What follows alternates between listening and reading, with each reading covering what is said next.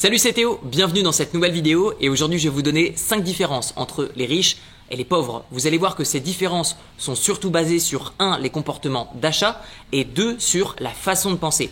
Notez que le mot pauvre n'est pas un mot qui est péjoratif, mais simplement un mot qui va définir l'état d'une situation financière à un instant T. Si vous vous reconnaissez dans cette case, simplement prenez le temps de regarder cette vidéo et peut-être que vous inverserez la balance pour basculer progressivement dans la case riche.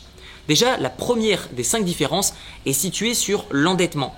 Les pauvres vont s'endetter pour acheter des passifs et les riches vont s'endetter pour acheter des actifs. Parce que oui, même les riches sont endettés.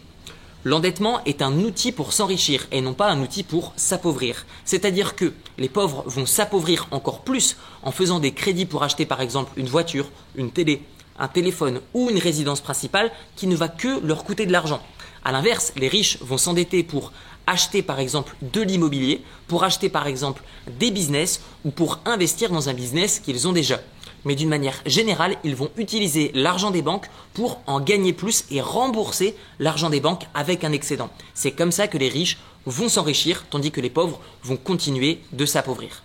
La deuxième différence entre les riches et les pauvres, c'est au niveau de l'apprentissage. Les pauvres vont arrêter d'apprendre une fois qu'ils vont quitter l'école. Les études sont terminées, j'arrête, j'ai plus besoin d'apprendre. A l'inverse, les riches sont des personnes qui vont constamment apprendre, que ce soit durant l'école, en parallèle de ça, ils vont avoir par exemple quelqu'un qui va les coacher, ils vont suivre des formations, ils vont lire des livres. D'une manière générale, ils ne vont jamais arrêter d'apprendre. Pourquoi? Parce que dans un monde qui évolue, peu importe si vous en savez le plus à un instant T, eh bien vos connaissances deviendront totalement expirées, ne seront plus d'actualité. Donc, il est important de se former et ça dans des domaines spécifiques comme la bourse, l'immobilier ou le business. La troisième différence entre les pauvres et les riches, c'est le simple fait que les pauvres vont vendre leur temps, c'est-à-dire qu'ils vont échanger leur temps contre un salaire. À l'inverse, les riches, que vont-ils faire? Ils vont vendre des résultats, c'est-à-dire qu'ils vont être payés lorsqu'ils vont aider d'autres personnes. Ça peut être des particuliers ou des entreprises. Je m'explique. Un pauvre sera limité par le temps qu'il a à vendre ses compétences. C'est-à-dire que même s'il a énormément de compétences et énormément de temps, il ne pourra que vendre ses propres compétences et son propre temps. À l'inverse, un riche qui par exemple va recruter d'autres personnes qui elles vont vendre leur temps ou leurs compétences, ou même un riche qui est indépendant, qui a simplement les mêmes compétences qu'un salarié mais qui lui va vendre directement au client final, et eh bien du coup il va gagner beaucoup plus d'argent puisqu'il vend des résultats et non plus son temps.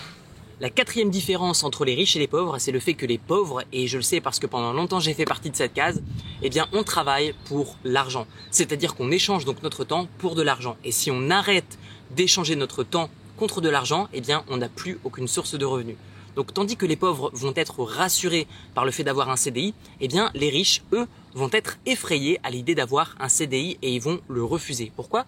Parce que les riches, eux, à l'inverse des pauvres, vont recevoir de l'argent. C'est-à-dire qu'ils vont faire travailler leur argent. L'argent travaille pour eux. Les pauvres travaillent pour l'argent. Par exemple, pour moi, par le passé, donc je suis issu du bas de la classe moyenne et pendant longtemps, été téléconseiller en centre d'appel juste après mes études. Et bien, au fur et à mesure du temps, j'ai créé des business, j'ai vendu des résultats, j'ai utilisé l'argent de ces business pour investir dans l'immobilier et dans la bourse et aujourd'hui je vis pleinement des loyers que je vais toucher et des dividendes que je vais toucher grâce aux actions sur lesquelles j'ai investi. Donc faites travailler votre argent, faites-le travailler pour vous plutôt que de travailler pour lui.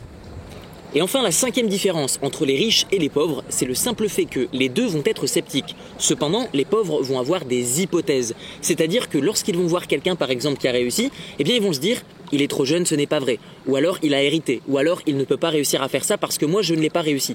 Et donc du coup ils vont simplement se concentrer sur ce qu'ils connaissent déjà pour trouver, soi-disant, la vérité. Tandis que les riches, eux aussi vont être sceptiques. Peut-être même plus que les pauvres. Cependant, les riches vont poser des questions. Donc déjà, si vous pensez comme un riche, vous le deviendrez au fur et à mesure du temps. Ne pressez pas les choses. Il n'y a rien de facile, ça prend du temps, mais si on met en place les bonnes actions et qu'on a la bonne façon de penser, tout se fait machinalement. Dites-moi dans les commentaires de cette vidéo si vous aussi vous connaissez d'autres différences entre les pauvres et les riches et comment faire peut-être pour passer de la case pauvre à la case riche, c'est-à-dire comment faire pour faire travailler l'argent pour soi tandis que d'autres travaillent pour l'argent. Et vous retrouverez dans la description de cette vidéo une série de 4 vidéos 100% gratuites sur l'investissement immobilier sans apport. C'est-à-dire que je vous montre comment faire pour emprunter de l'argent auprès des banques et l'utiliser pour investir et ça sans aucun apport. Deux, je vous montre comment faire pour trouver des bonnes affaires et les transformer en très bonnes affaires via des divisions immobilières. Et trois, je vais vous montrer comment faire pour trouver des locataires les mettre dans vos biens, les laisser rembourser les mensualités de votre crédit et ça en se protégeant contre les impayés. Et 4, je vais vous montrer comment faire pour ne payer aucun impôt sur la totalité de vos revenus immobiliers. Tout ça, c'est dans la description de la vidéo. Merci pour votre attention et je vous souhaite un très bon changement de case de pauvre à très riche. À très bientôt. Ciao ciao.